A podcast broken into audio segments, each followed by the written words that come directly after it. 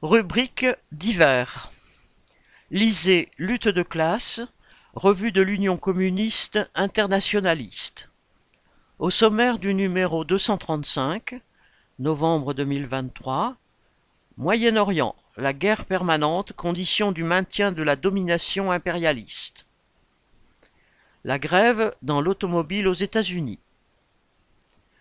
Mondialisation, relocalisation et protectionnisme, les formes contradictoires de la guerre économique.